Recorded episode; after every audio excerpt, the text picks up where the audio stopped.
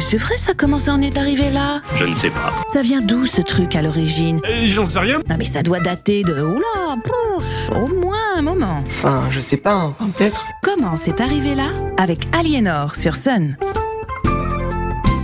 Bonjour à tous et bienvenue dans Comment c'est arrivé là. En cette fin du mois de janvier, j'ai une bonne résolution à proposer. Quoi? Et nous sommes en janvier, il est encore temps. C'est pourquoi j'en appelle aux fabricants de vêtements et de sous-vêtements pour femmes. On veut des fermetures pratiques et judicieusement placées devant par exemple. Parce que oui, aujourd'hui je m'autorise une râlerie personnelle issue d'un joli paradoxe, mais bien agaçant quand même. Parce que si le terme madame est de rigueur de nos jours pour s'adresser à une femme sans la discriminer par son statut marital, il est à souligner qu'à l'origine, ce terme s'appliquait exactement de la même manière et effectivement au Moyen Âge, dame ou madame était utilisé pour désigner une femme de la noblesse, quel que soit son âge ou son statut marital, de même que demoiselle ou mademoiselle signalait une femme d'extraction populaire. Bon, fille avait une connotation à la prostitution. Il demeure un autre paradoxe, plus ou moins en qui perdure également et gâche la vie au quotidien à de très nombreuses femmes. Je parle bien évidemment de la fermeture de nos soutiens-gorge et autres robes et jupes qui se situent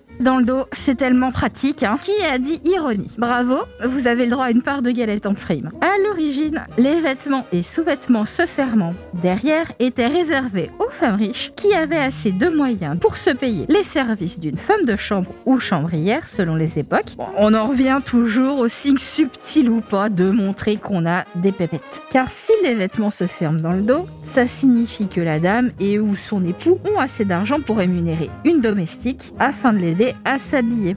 Les femmes les plus modestes, s'habillant seules, avaient le droit, elles, dans les temps reculés, à des vêtements et des sous-vêtements se fermant, eh, je vous le donne en mille, devant. Même si pour les dimanches ou les jours de fête, les modèles des tenues étaient les mêmes que celles des grandes dames, bon, en un petit peu plus simple et dans des tissus moins coûteux. On peut citer pour ce faire l'excellent Journal des Demoiselles qui publiait dans ses colonnes les patrons des tenues à la mode, ce qui permettait ainsi au petit peuple de copier les tenues des grandes dames ou des dames de grande fortune, pas toujours les mêmes, pour leur tenue du dimanche. Je rappelle en effet qu'à cette époque, la couture fait partie, tout comme la cuisine, des bases enseignées dans l'éducation des jeunes filles et même jusque dans certaines années, pas si lointaines que ça, à l'école des filles. Et oui, je m'excuse auprès des personnes qui m'auront entendu grincer des dents. Et voilà qui explique en partie le fait que les dames soient souvent en retard. Leurs vêtements ne présentent pas les mêmes aspects pratiques que ceux des hommes. Il leur faut donc plus de temps et d'astuces pour se préparer seuls. Je lance donc très solennellement un un appel au secours à ces fabricants et concepteurs de lingerie et de vêtements féminins. N'hésitez pas à relayer mon cri du cœur.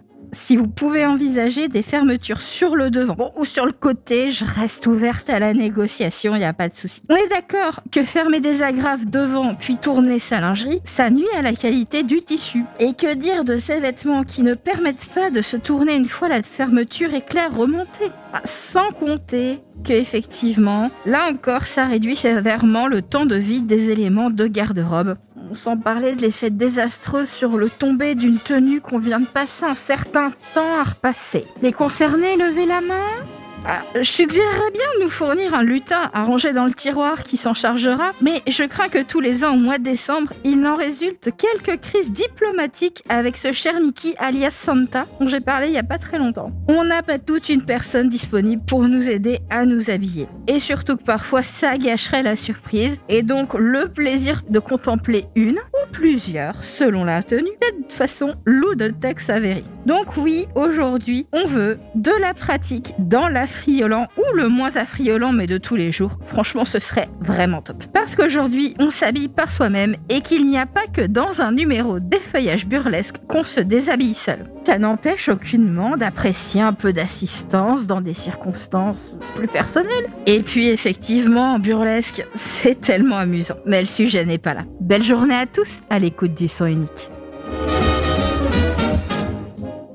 Retrouvez Comment c'est arrivé là tous les vendredis à 7h30 sur Sun.